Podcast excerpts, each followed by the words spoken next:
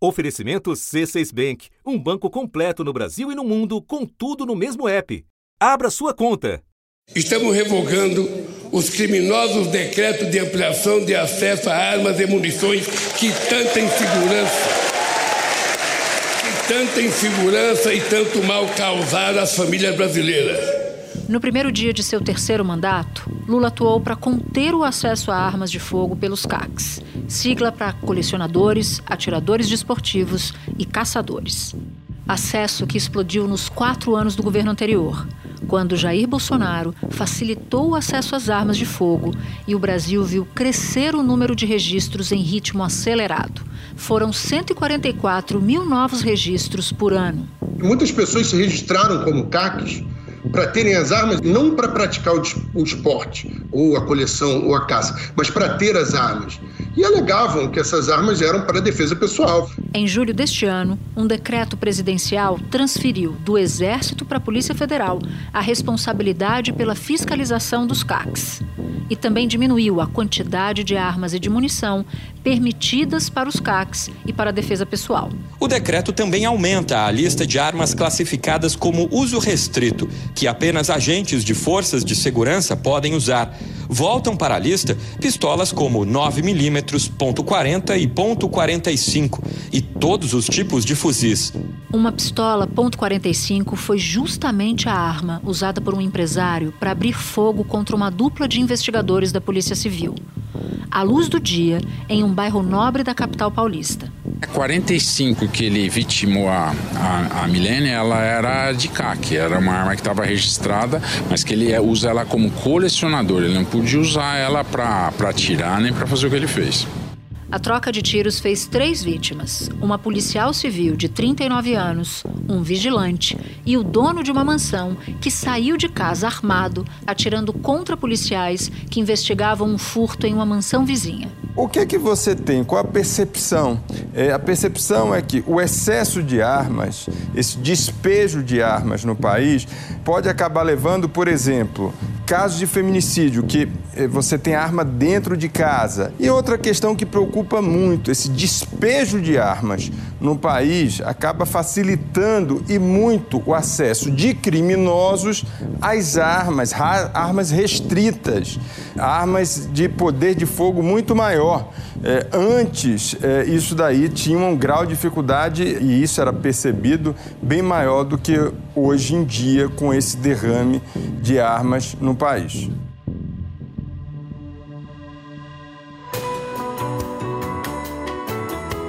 Da redação do G1, eu sou Natuzaneri e o assunto hoje é a coleção de mortes violentas no Brasil como a falta de controle sobre os CACs contribui para o aumento de assassinatos e o que pode mudar quando a fiscalização passar para a Polícia Federal. Neste episódio, eu converso com Natália Polak, gerente de projetos do Instituto Sou da Paz. Terça-feira, 19 de dezembro.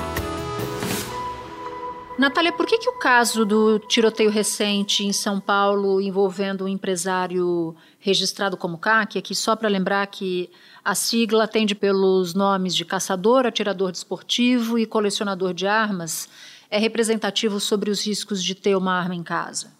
Sim, é um caso bastante trágico e bem ilustrativo, de fato, dos riscos de ter essa posse facilitada de armas. Né? A gente teve uma liberação muito grande no governo federal anterior, uma facilitação de critérios de acesso e também um incentivo cotidiano aí no discurso para que as pessoas se armassem. E como resultado, de fato, hoje a gente tem muito mais pessoas armadas, com calibres mais potentes e uma fiscalização que não acompanhou esse crescimento. O número de armas com registros em dia na Polícia Federal subiu de 637 mil para mais de um milhão e meio crescimento de 144%. E quase a mesma quantidade, mais um milhão e meio, está com registros vencidos. Isso significa que metade das armas que deveriam ser fiscalizadas pela Polícia Federal tem localização desconhecida. E a gente fala da importância dessa fiscalização, especialmente porque as novas regras estabelecidas agora em 2023 reduziram de forma significativa a quantidade, o tipo de armas que as pessoas podem comprar, mas elas não incluíram o recolhimento das armas que já foram legalmente compradas, né? Ou seja, ela estancou daqui para frente, mas a gente ainda tem um passivo enorme para lidar com essa, esse aumento de circulação. E o caso dessa semana demonstra também os riscos que muitas vezes não são considerados por quem decide seguir esse caminho de comprar uma arma. Muitas vezes as pessoas só pensam na arma como uma possibilidade de tentar se defender. O que, enfim, já é um tanto questionável, porque a chance de uma pessoa comum conseguir reagir de forma bem sucedida é pequena, mesmo que ela pratique tiro no fim de semana, as, as situações costumam ser bem adversas. Mas enfim, as pessoas decidem comprar uma arma muitas vezes bem intencionadas, amedrontadas pela situação da segurança pública, que a gente sabe que não está ideal, mas poucas pessoas levam em consideração também os grandes riscos nos casos de má utilização da arma. Imagens de câmeras de segurança mostram o momento em que o empresário Rogério Saladino, ainda na garagem, dispara em direção aos policiais. Ele estava com uma arma na mão e outra na cintura. Saladino recua e o policial Felipe Wilson atira de volta, baleando o empresário no peito. A investigadora Milene Bagalho Estevam também foi atingida por três disparos. Os dois foram socorridos, mas não resistiram aos ferimentos e morreram no hospital. O vigia da casa tentou pegar a arma do empresário, mas acabou sendo baleado e morreu no local. O vigilante Alex James Gomes Muri tinha 49 anos. Isso aí é o que eu chamo um resultado da bebida com alcoólica com arma de fogo. É o fato de que ter uma arma em casa é ter uma responsabilidade, é ter um peso sobre os seus ombros 24 horas por dia, porque como a gente viu nessa semana, ela aumenta muito a chance de ser responsável pela morte de um inocente por causa de um erro de julgamento, uma decisão tomada aí numa fração de segundo, e o risco também de usar essa arma num momento de descontrole emocional. A gente também tem visto os casos recorrentes de briga de trânsito, briga familiar que acaba num feminicídio, num outro crime grave, e até outras questões associadas, como acidentes, ou até que alguém, uma outra pessoa da casa acesse essa arma, como a gente viu em casos trágicos aí de adolescentes acessando arma em casa para cometer ataques a escolas, enfim, são muitos riscos associados a essa presença da arma que muitas vezes são subdimensionados. E os números são muito eloquentes, né? O número de CACs disparou no governo Bolsonaro, como você disse ali, explicou que o governo anterior facilitou tanto o acesso a armas numa série de decretos. Então a gente passou de 117 mil em 2018 para perto de 800 mil quatro anos depois. E a fiscalização? Ela acompanhou esse aumento explosivo? Como é que é o sistema de controle do Exército? Porque houve muitas falhas né, no passado. Sim, a fiscalização não acompanhou esse crescimento, ela não recebeu investimentos proporcionais a isso ela já era considerada precária antes de 2019, quando começou a haver essa flexibilização. Em 2018, que foi o último ano do governo Temer, os CACs receberam autorização para adquirir quase 59.500 armas. A partir de 2019, primeiro ano do governo Bolsonaro, o número começou a subir. Em quatro anos, foram 904.858 novas armas para CACs. Isso equivale à liberação de 26 novas armas por hora entre 2019 e 2022. Agora a gente entende que ela está ainda mais diante do aumento da demanda. O principal sistema que o Exército usa para controlar essas armas dos CACs se chama Sigma. É um sistema que já passou por duas auditorias do Tribunal de Contas da União, está passando por mais uma nova, e nessas duas auditorias o tribunal atestou que é um sistema deficiente, um sistema muito antigo, que não tem várias funcionalidades, hoje já consideradas bastante básicas, não tem padronização de entradas, não tem alguns requisitos de segurança também para identificar quem fez cada alteração, qual é todo o histórico de cada uma das fichas, digamos assim, de registro ali presentes. Então também houve uma tentativa de minimizar isso por parte do Exército. Em 2020 eles chegaram a lançar um novo sistema é, mas o então presidente Bolsonaro mandou revogar essa portaria sem justificativa técnica. Ela foi ser relançada muitos meses depois, mas até onde a gente sabe, esse novo sistema que teria sido desenvolvido não entrou em funcionamento. Então hoje a gente tem esse sistema Sigma bastante limitado é, que gera questões como o próprio Exército alega publicamente, não consegue separar os registros por unidade da federação, é, publica dados por região militar, que é uma divisão administrativa muito mais agregada, só em 12 regiões do país inteiro, o que também não permite fazer várias análises importantes.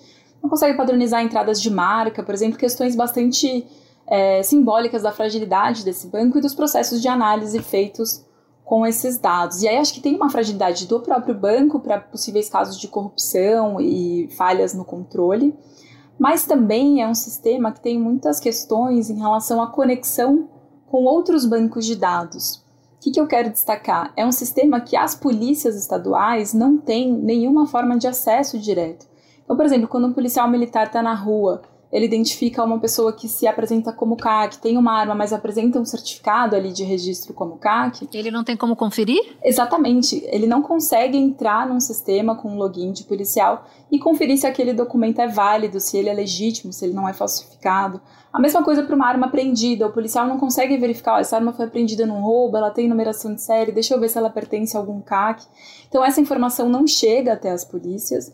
E o fluxo contrário também não. Esse sistema não recebe nenhum tipo de alerta, por exemplo, se uma pessoa que é CAC é presa por um crime, não chega nenhum alerta para o sistema do Exército, o que faz com que a gente tenha casos é, muito graves, inclusive no processo de recadastramento desse ano, a Polícia Federal fez uma operação focada nisso, de pessoas que têm antecedentes criminais e continuam tendo armas legais em seu nome.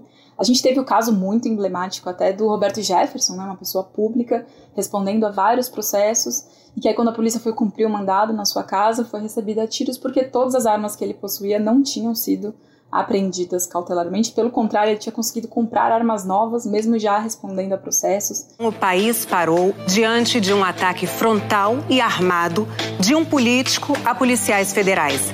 O ex-deputado federal Roberto Jefferson, aliado próximo do presidente Jair Bolsonaro, reagiu com tiros de fuzil e granadas a uma ordem de prisão decretada pelo STF, porque o ex-deputado insistia em desrespeitar as condições impostas para que ficasse em prisão domiciliar.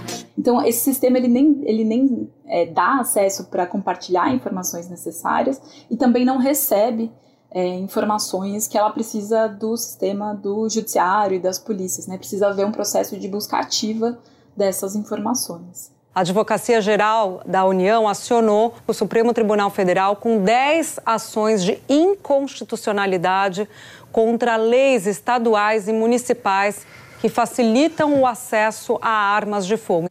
A AGU vai dizer o seguinte, gente, que tem que ter uma lei complementar, o que não foi ainda feito por parte do Congresso, uma lei complementar que coloque as regras dessa regulamentação das armas de fogo e aí preveja a competência dos estados e dos municípios. Porque uma série de estados e municípios, dez estados, já têm tentado burlar o entendimento do governo federal. Eu acho que vale a pena, em caráter de ilustração, explicar por que, que a fiscalização é tão importante? Você já fez isso, mas eu queria entrar um pouco mais nesse aspecto e voltar nesse ponto da transferência de fiscalização, porque o, o, os CACs devem passar das mãos do Exército para a Polícia Federal até 2025. O que, que, pode mudar? O que, que, se espera? Quais os desafios dessa mudança? Porque você fez um relato muito impressionante de problemas muito elementares, assim, um banco de dados que não tem muitos dados, né? E não, não permite você usar esses dados como instrumento de segurança pública, por exemplo. Sim, perfeito. Essa fiscalização ela é muito importante. Acho que tem tanto o processo de conceder o registro que precisa ser feito com maior escrutínio, né? Então a gente vê casos é, em que pessoas apresentaram antecedentes criminais de outros estados ou antecedentes criminais de segunda instância, isso não foi verificado. Então, assim, o processo de concessão, ele precisa ser mais do que um checklist de se os documentos estão presentes, ele precisa ser uma verificação de autenticidade, de validade desses documentos.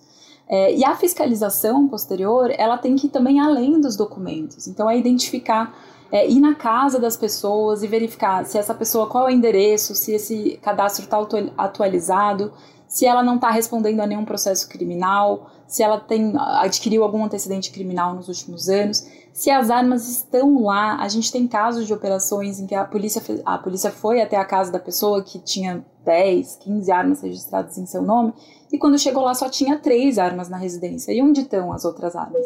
Elas podem já ter sido desviadas, tem gente que faz esquemas até de aluguel de armas para o crime organizado. Então tudo isso precisa ser verificado, assim como a segurança do local tem que ser correspondente ao tipo de arma que tem ali. A gente teve no governo federal anterior uma flexibilização tão grande que permitiu a atiradores desportivos comprarem até 60 armas de fogo, sendo 30 é, podendo ser fuzis.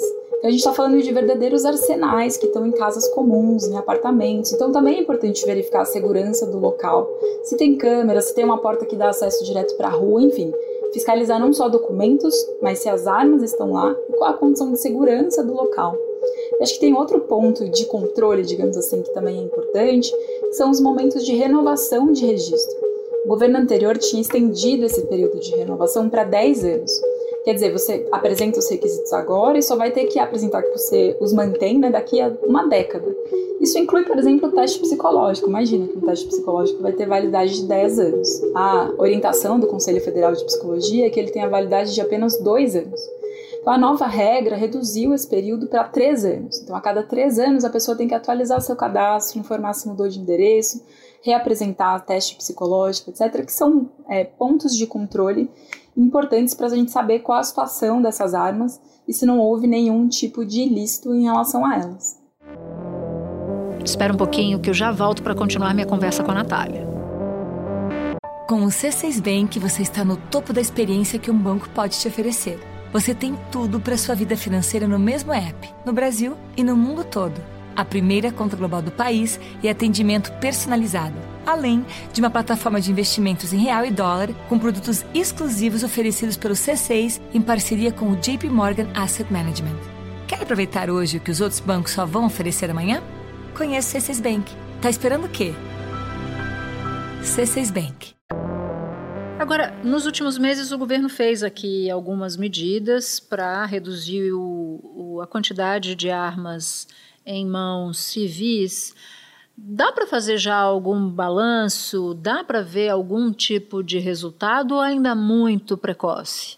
Olha, eu acho que ainda é um pouco precoce em termos de resultado para a segurança pública, porque a gente sabe que esse período de grande flexibilização é um período que vai deixar um legado, infelizmente, por décadas. Foram muitas armas entrando em circulação. Como eu comentei, aquelas que estão em posse legal não vão ser retiradas. E tem muitas delas que já foram usadas em crime ou já foram desviadas. A gente verifica isso até em pesquisas sobre o perfil da arma apreendida. A gente fez pesquisas anteriores a 2019, por exemplo, em que pistolas novas e pistolas 9mm eram muito raras de ser encontradas com crime. Depois de 2020, elas passaram a ser muito mais comuns mostrando que existe sim essa conexão entre o mercado legal e o mercado ilegal. Seja porque existem algumas pessoas mal intencionadas que se registram como CAC só para fazer desvio. Uma operação da Polícia Civil e do Ministério Público do Rio apreendeu um arsenal na casa de Vitor Furtado. Este é o fuzil M16, fabricado no Brasil. De acordo com os investigadores, é o tipo de fuzil mais usado por criminosos no estado do Rio de Janeiro. 26 exemplares iguais a este foram apreendidos na casa do Vitor Furtado. Um fuzil 308, 21 pistolas e muita munição também foram apreendidas.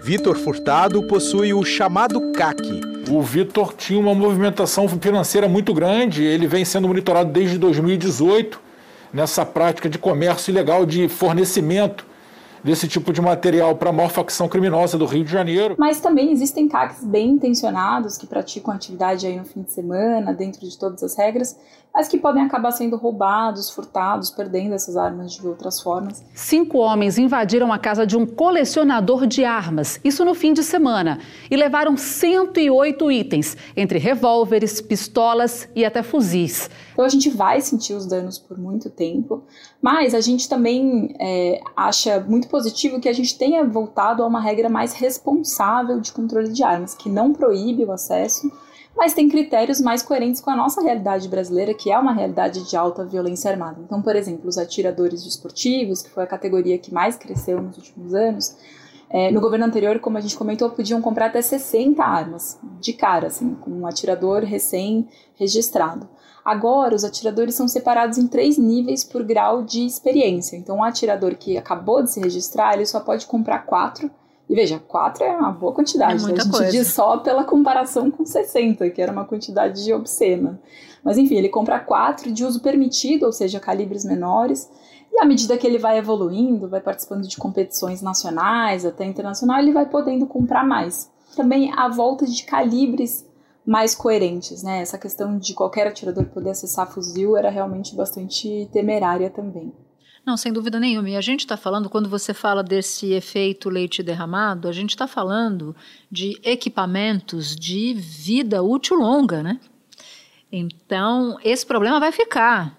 Essa liberalidade, mesmo que o Estado volte a fechar mais as portas, volte a tapar os buracos, o efeito a herança já já está aí, né? Essas armas já podem estar em mãos erradas ou em mãos de pessoas que não estão preparadas para portar essas armas, para ter essas armas, ou até mesmo nas mãos da criminalidade, como você disse que há uma conexão grande em muitos aspectos. Natália, muito obrigada pela participação, foi ótimo, ótimo ouvir você. Volte outras vezes. Muito obrigada, a gente que agradece a oportunidade também aproveitamos para convidar todas as pessoas que queiram saber um pouco mais sobre esse assunto ou sobre outros assuntos de segurança pública, acompanhar o Instituto Sou da Paz nas redes sociais ou no nosso site. Este foi o assunto, podcast diário disponível no G1, no Globoplay, no YouTube ou na sua plataforma de áudio preferida. Comigo na equipe do assunto estão Mônica Mariotti, Amanda Polato, Luiz Felipe Silva, Gabriel de Campos, Tiago Kazuroski. Neste episódio colaboraram também Carol Lorenzetti e Ellen Menezes. Eu sou Natuzaneri e fico por aqui. Até o próximo assunto.